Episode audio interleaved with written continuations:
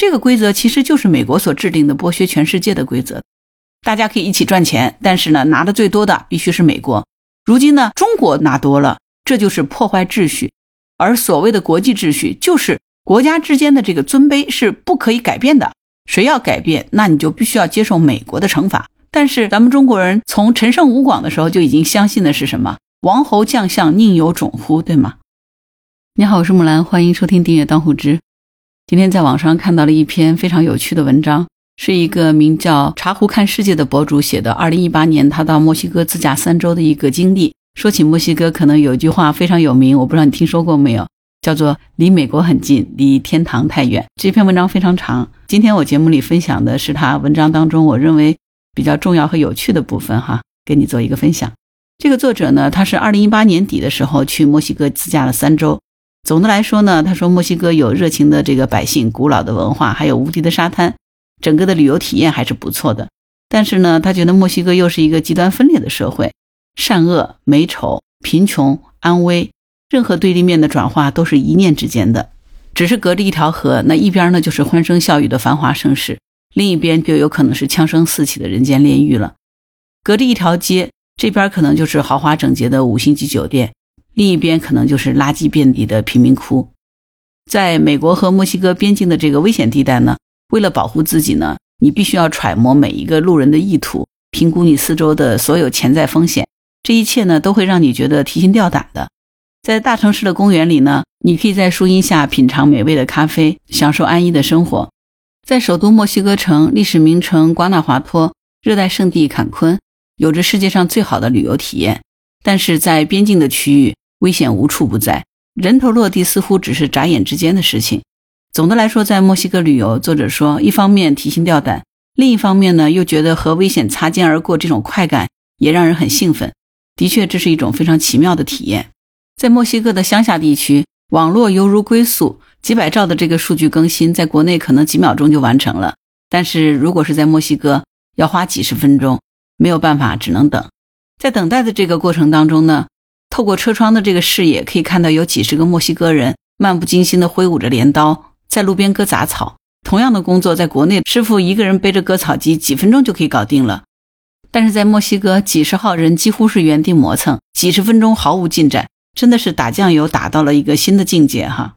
作者说，虽然他已经习惯了墨西哥人的懒散，但是这样原始的劳动工具和工作效率呢，实在还是让他瞠目结舌。后来听墨西哥当地人说呢，因为当地是要换届选举，所以呢，地方的衙门就为了刷就业率，临时抱佛脚。用公共预算聘请了很多的临时工，这么一来呢，就业率就高了，牛皮也好吹了。不过呢，选举结束之日就是临时工的失业之时。作者说，他在去一个国家之前呢，喜欢研究一下这个国家最近几十年来的经济表现，因为按照他的经验呢，说一个国家的旅游体验基本上和人均 GDP 是成正比的。人均超过七千美元的国家，基本上整个社会的治理呢就比较稳定，治安、交通、卫生等等各个方面。都不需要特别的担心，比如说当年他去泰国和马来西亚，当时泰国的人均 GDP 是七千美元，马来西亚的人均 GDP 是九千美元，旅游的体验就非常的好。他甚至于觉得说当地的生活质量比中国还要好，原因其实很简单，因为泰国和马来西亚相对工业不发达，空气的质量很好，蓝天白云让人觉得心旷神怡。当然，还有一些国家人均 GDP 在三千到五千之间徘徊。除了主要的大城市呢，社会基本上是处于半瘫痪的状态的，各种的鸡飞狗跳，各种的意外让你防不胜防，一定要小心的。比如说突尼斯四千三百美元，格鲁吉亚四千四百美元，亚美尼亚四千五百美元。一旦你开车离开首都呢，各种破败和混乱就迎面扑过来了。但是南非是一个比较特别的国家，它的人均 GDP 已经超过了六千美元。但是呢，它却是所有人均 GDP 超过五千美元的国家里治安环境最差的。路上到处都是充满着杀气的眼神，围墙上的带刀片的铁丝网，贪婪的警察，凶恶的劫匪。反正不论何时何地，你的精神都会处于这种紧绷的状态。所以，从南非坐上回国的飞机的时候呢，就是一种如释重负的感觉哈，心里一直会默念说：多谢老天爷不杀之恩。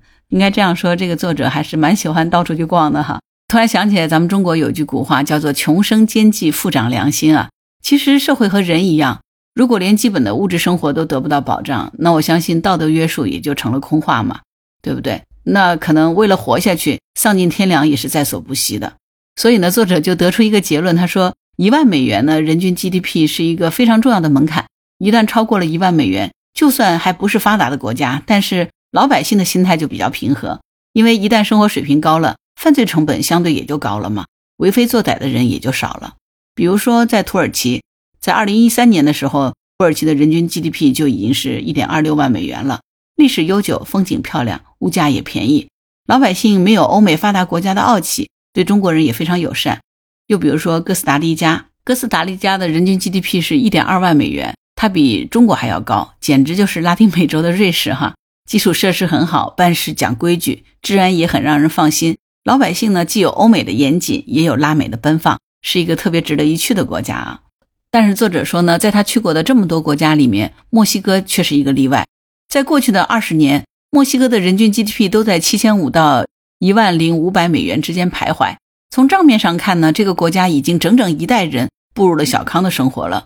相比之下，其实中国却是一个刚刚脱贫的国家，因为十年前咱们国家才突破四千五百美元，二零一九年才第一次突破了一万美元。可是，在过去的四十年里面，虽然墨西哥的经济数据看上去不错，但是墨西哥的这个国家形象却非常糟糕。作者说，很多朋友知道他要去墨西哥都很惊讶，好像他不是去旅游，而是要去送死一样的，似乎都已经看到了毒贩用枪顶着他的后脑勺的样子。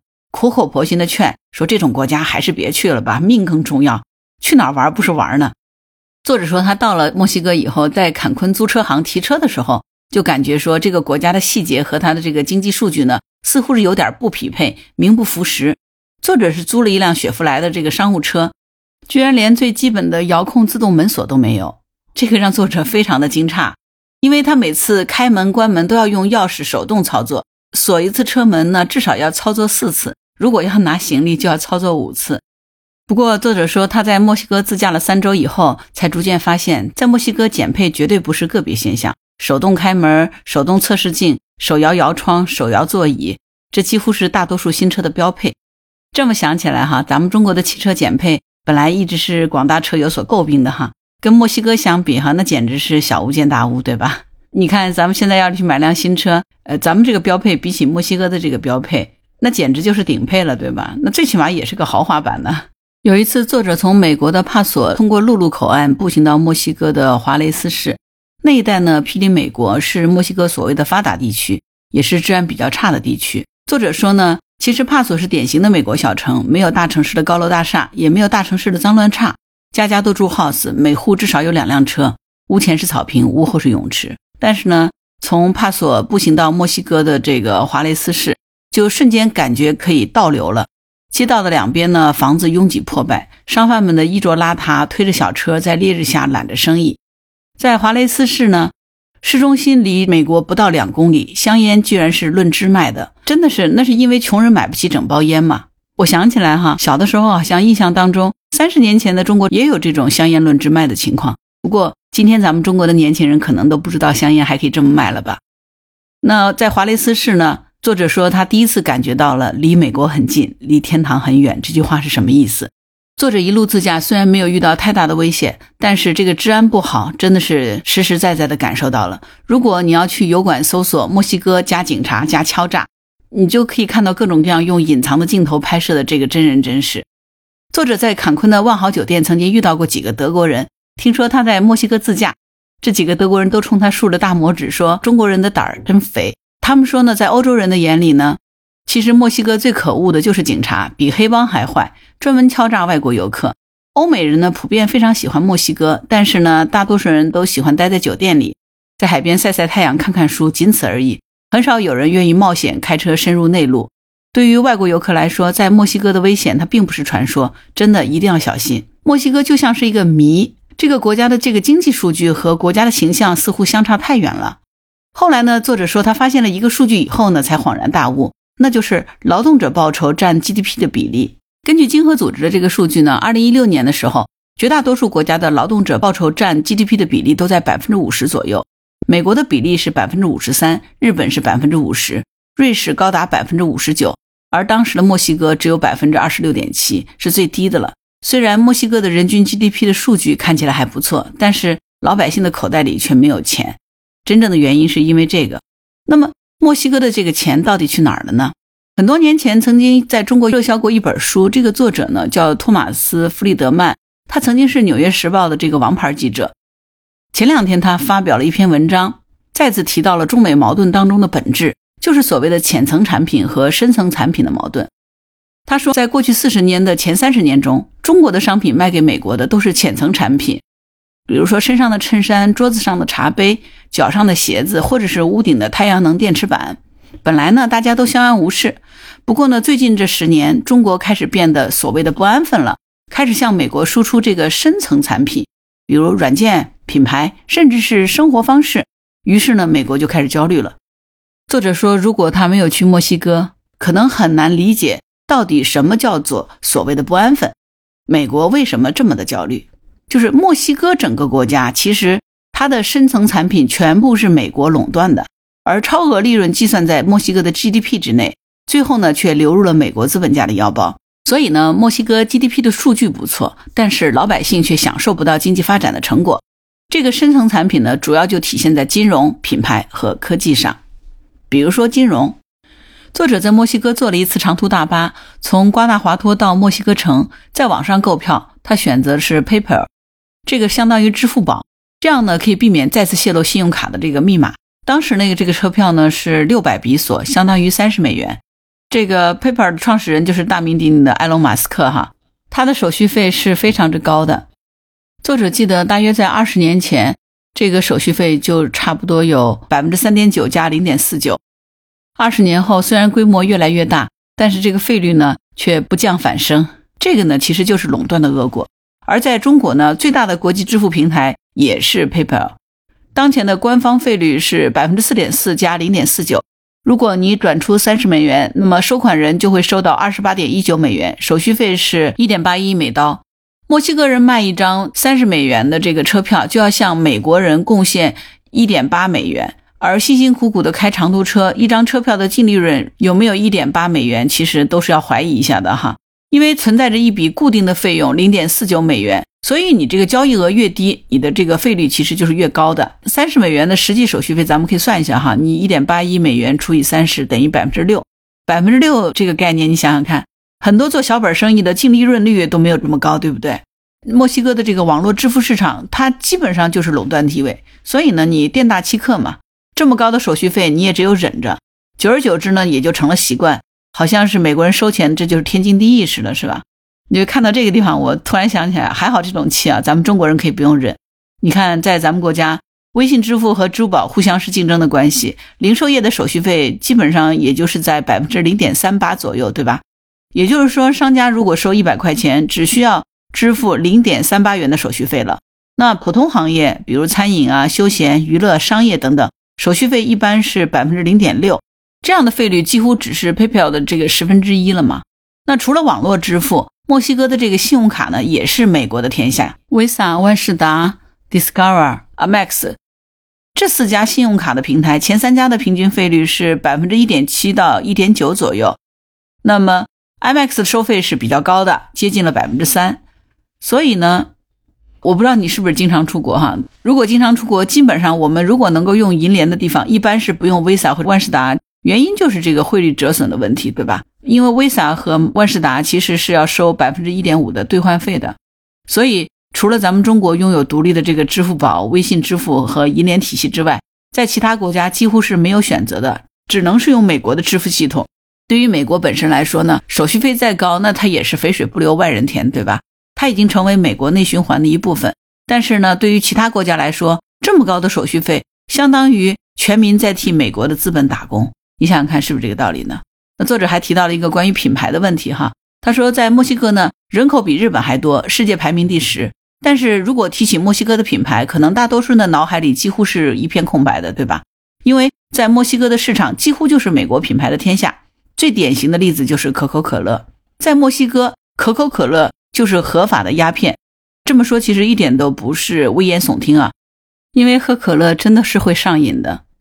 呃，当年英国人向中国贩卖鸦片，我们虎门销烟，最终是鸦片战争。如今美国人向墨西哥贩卖可乐，可是呢，得到的却是崇拜的眼神。作者说，他开车走在墨西哥的乡下，最深的体会就是当地的集装箱卡车很少，路边的广告也很少，唯独可口可乐的这个广告呢，无孔不入。墨西哥其实是一个可乐中毒的国家。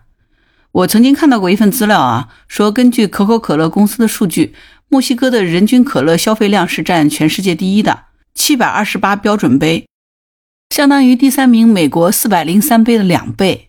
二零一七年的时候呢，呃，墨西哥市场的可口可乐人年均饮用量达到了七百标准杯，而当时的中国市场人均的年饮用量仅为四十七标准杯。墨西哥的人均消费量是中国的十五倍，那你知道的哈，可乐喝多了肯定会肥胖嘛。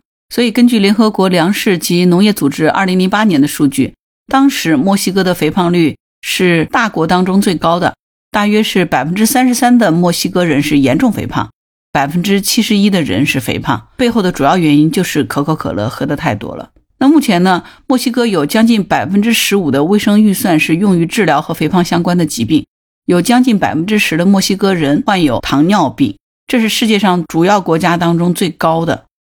糖尿病也是墨西哥人死亡的第二大原因啊，每年有八万人死亡，远远超过这个国家毒品战争所造成的死亡人数。呃，墨西哥的这个可口可乐销量这么大，按道理它的可乐应该便宜了吧？哎，其实不是，它的可乐卖的比中国还贵。二零二一年三月，墨西哥五百毫升可乐的平均零售价是零点七四美元，相当于四块八人民币。前两天我就在楼下小店里头买了一瓶五百毫升的无糖可乐，价格是三块五人民币。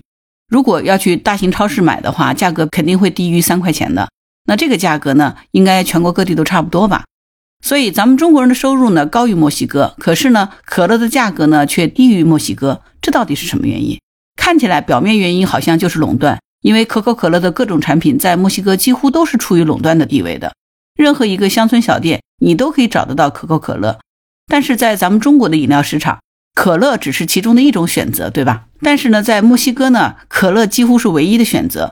在中国，咱们除了可口可乐，还有农夫山泉、康师傅、娃哈哈、椰树椰汁，就算是碳酸饮料，那也还有元气森林呢，对不对？但是呢，在墨西哥的商店，可口可乐的这个产品，它就像是一堵墙，硕果仅存的唯一的竞争者。就算是美国的百事可乐，它也是委屈的待在角落里的啊，就是完全没有办法干得过可口可乐。这一方面呢，是因为可口可乐的这个营销手段它很高明，在墨西哥，可口可乐的营销是无孔不入的，甚至于说已经成为了风俗的一部分。在庆祝出生、婚姻或者是守护神的聚会上，如果你不能够拿出可口可乐来招待宾客，那么说，这个聚会就是不完整的。一瓶可乐，甚至于说可以被认为是滋养精神和帮助病人。如今呢，这个已经成为许多公共和私人仪式当中的中心环节了，就像是熏香、蜡烛和献祭的鸡一样，就深入到墨西哥人的这个日常生活的每一个角落。另一方面呢，可口可乐它还打通了这个墨西哥的各种关节。温斯特·福克斯是两千年到两千零六年的墨西哥总统。在他当选总统之前呢，曾经是可口可乐公司拉丁美洲范围内的 CEO。所以说，可口可乐的势力在墨西哥可以说是盘根错节的。整个墨西哥的中央和地方几乎就是可口可乐的门神。另外呢，可口可乐它也是美国文化的象征，背后是有美国人撑腰的，对吧？你说哪个墨西哥的政客敢得罪美国呢？对于美国来说，它的套路就是私营企业冲在前，国家在背后撑腰，政商一体，开拓全球市场。这一招呢，可口可乐在墨西哥的效果可以说是最好的了。你知道的，对于现代化国家的一个评价标准，很重要的一个指标就是它的科技水平的发展。那在墨西哥呢，它的网络平台完全是被美国控制的，这种控制可以说是一种碾压式的降维打击。作者举了个例子说，他在墨西哥最偏僻的恰帕斯州自驾，能够用的地图呢只有 Google 一家，在这样的一个穷乡僻壤。Google 连一个小村子里的一条无名小道都标记得一清二楚，甚至于说哪个村子哪个店的 taco 更好吃都有顾客的评价。taco 是墨西哥的一种玉米饼嘛，墨西哥当地人民最喜欢吃的一种食物。作者觉得说，当他依靠 Google 的地图在墨西哥的乡下畅通无阻的时候呢，一方面呢感到很庆幸，因为幸亏有 Google 这么海量的数据，作为一个普通的中国人，可以在地球另一端的陌生国家自驾游。但另一方面呢。他也很庆幸中国没有被 Google 所垄断，我们还有百度，我们还有高德，你知道吗？其实地图的完善就是一个不断的补漏洞的过程。这个地图数据呢，就像是一道越挖越深的护城河，一旦数据积累到一定的程度，后者就很难进入地图市场了。比如说，咱们国家的百度高德地图，在中国的这个使用体验肯定是比 Google 好很多。这说明，其实我们在软件设计和算法上面并不落后。但是百度或者高德到了国外，它就废了。其实真正的原因就是数据的积累不够嘛，漏洞百出，体验感就很差。这点上我是深有体会的。在疫情之前，我也经常在外面走。那到了国外的时候，真的百度和高德根本就用不上，因为就是不准嘛。你想地图都不准，你怎么用呢？你就只有使用这个 Google 地图，真的是太清楚了。我不知道你还记得吗？滴滴的那个数据泄露事件，现在你明白是为什么了吧？所以，如果咱们国家也像墨西哥一样被 Google 垄断，那咱们的地理数据可能就是毫不设防了，对吧？如果美国一旦禁用了 Google 地图，我们连一个外卖可能都点不了，自动驾驶就更加无从谈起了。你说是不是？所以，Google 地图它只是冰山一角。墨西哥和其他的国家一样，整个国家的信息服务网络平台几乎都是被美国所垄断的。从社交媒体 Facebook、Twitter，还有这个影视奈飞，还有旅行的出游平台，比如爱彼迎啊、Booking 等等。呃，打车的软件是 Uber。外卖是 Uber Eat 等等，其实所以在墨西哥，只要墨西哥人拿起手机，他们的思想观念、行为模式在潜移默化当中都是被美国所影响的。如果说这些网络一夜之间都断了，是不是整个墨西哥瞬间就回到了原始时代呢？如果你有兴趣的话，可以去查一查现在的股价啊。美国排名前六的公司，除了特斯拉，就是网络科技的五大巨头，几乎每一家的市值都可以超过墨西哥整个国家的 GDP。你看，苹果现在是二点六万亿美元，微软是二点五万亿美元，Google 是一点九万亿美元，亚马逊是一点八万亿美元，Facebook 是一万亿美元。你说美国的这些公司富可敌国，真的是低估他们了。正是像墨西哥这样的国家，才养肥了美国的这个高科技巨头，对不对？所以总而言之，你刚才听下来，你发现了没有？前面这个作者他曾经提到过一个关于深层产品和浅层产品这个概念，对不对？那你发现了没有？墨西哥几乎所有高利润的深层产品行业，全部都是被美国所垄断的。墨西哥相当于是美国二点零版本的一个殖民地。那一方面呢，美国可以正大光明的榨取墨西哥的高额利润；另一方面呢，他还不用背负这个殖民者的骂名，也不用负担管理墨西哥的责任。一切看上去似乎都是非常文明、非常高科技、合理合法。美国和墨西哥之间有关系没名分，对美国来说呢？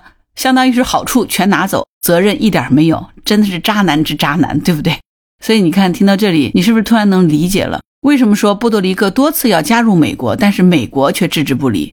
因为其实时代已经变了，这个领土它已经不是说你延展霸权的障碍，反而可能会成为一个撇清责任的最好的借口，对不对？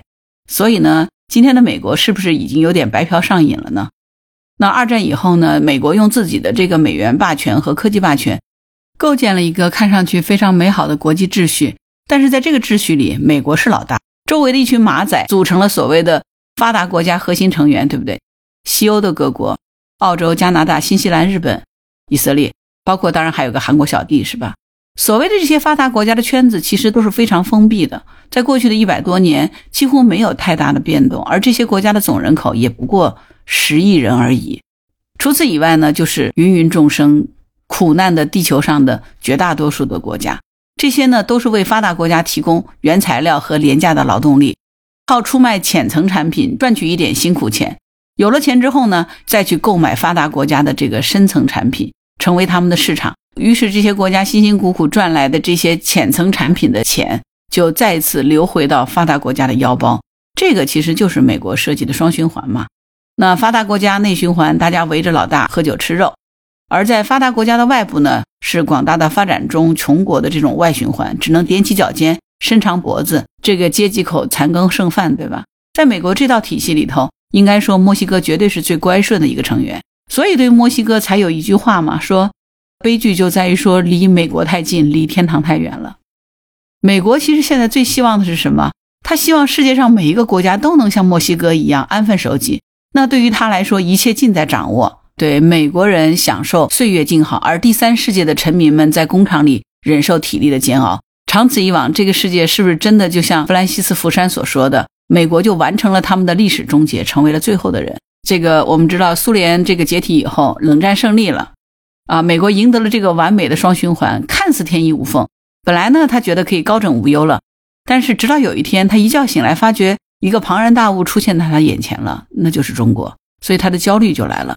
因为现在不论从金融、品牌、科技，中国现在都能够独立于美国之外。本来美国可以一家通吃，但是如今好像又多了一个中国可以来分餐，是不是？最近这二十年，尤其是最近这十年。全世界当中，除了中国和美国，其他的国家实际上看起来都已经不太发展了，对吧？打个引号的发展中国家，唯二的两个国家是中国和美国。二零一零年的时候，全球的 GDP 的总量是六十六点二万亿美元。到二零二零年这十年当中，全世界的经济总量是八十四点五万亿美元，增长了十八点三万亿美元。二零一零年，中国的 GDP 是五点九万亿美元。二零二零年，中国的 GDP 是十四点七万亿美元，增长了八点八万亿美元。而美国在二零一零年，它的 GDP 大概是十四点九万亿美元，到二零二零年呢是二十点九万亿美元，增长了六万亿美元。所以，中国和美国两国加到一起，一共增长了十四点八万亿美元，而全世界整个增量也不过就是十八点三万亿美元。中美两国加到一起。占了全世界增量的百分之八十，所以我刚才前面说，这个世界似乎只有唯二的两个发展中国家，就是中国和美国。你说这样讲是不是也是说得过去的？二零二零年，全世界的人口是七十八点八亿，中国是十四点一亿，美国是三点三亿，中美两国的人口合计是十七点四亿，占整个全世界人口的百分之二十二。中国和美国两个国家以占全世界人口百分之二十二的比例。瓜分了百分之八十的经济增量，而其余百分之七十八的人口只占了百分之二十的增量。全世界除了中国和美国两个国家之外，十年的增长率也只有百分之八点二，平均每年是百分之零点八二。这个数字真的是连通胀率都跑不赢，对不对？那你说最近这十年，除了中国和美国之外，其他国家的经济几乎可以说是零增长，对吧？墨西哥简直就是零增长的典范。如果咱们再细细的探究下去的话，你会发现中国其实占了全球增量的几乎百分之五十，而美国呢只占百分之三十二，所以这个世界上只剩下唯二的发展中国家了，中国和美国。拜登上台以后呢，美国政客最喜欢挂在嘴边的一句话就是基于规则的国际秩序。前面这个作者已经介绍过墨西哥的现状哈，那如果我们对比一些中国，再看一些美国，是不是你可以深刻的理解这句话的内涵了？什么叫做基于规则的国际秩序？这个规则是什么？这个规则其实就是美国所制定的剥削全世界的规则，对吧？大家可以一起赚钱，但是呢，拿的最多的必须是美国。如今呢，中国拿多了，这就是破坏秩序。而所谓的国际秩序，就是国家之间的这个尊卑是不可以改变的。谁要改变，那你就必须要接受美国的惩罚。但是咱们中国人从陈胜吴广的时候就已经相信的是什么？王侯将相宁有种乎？对吗？美国认为他制定的规则，但是呢，他发现有人不听话了，于是呢，就祭出藤条要来惩罚这个规则的破坏者。但是目前来看呢，好像这个惩罚不是特别有作用，所以美国也很困惑，为什么在全世界都畅通无阻的这个规矩，怎么到了中国这儿就不灵了呢？于是呢，美国就深深的陷入了焦虑。你知道，在心理学上哈，有一个所谓的悲伤五段论，叫做否认、愤怒、焦虑、协商、绝望、接受。这个协商部分呢，就是焦虑，这个像不像是佛家说什么 面对、接受、放下？哈，其实是同个意思哈。所以呢，美国现在他已经过了前面的否认第一阶段和愤怒的第二阶段了，对吧？他所以现在进入的是焦虑的协商阶段，这是个第三阶段。那你说目前我们能做的事情是什么呢？二零二三年哈，做好自己的事情，我们要保持定力，要向内求，我们要不断的自立自强，对不对？我们要帮助美国尽快的度过他的焦虑阶段，那么接下来他就是绝望，再接下来他应该就是接受了，对不对？所以我们说向内求，要有定力，让自己更强大。现在这个是不是都能理解了？因为这真的是我们唯一的路，不仅是国家，我们个人其实也是这样的。所以，二零二三年我们加油吧！好了，关于今天的节目，如果你有什么想法，欢迎在评论区给我留言。如果你喜欢我的节目，欢迎订阅当户知。当然，你也可以加入木兰之家听友会，请到那个人人都能发布朋友圈的绿色平台，输入木兰的全拼下划线七八九就可以找到我了。好了，今天就聊到这儿，我是木兰，拜拜。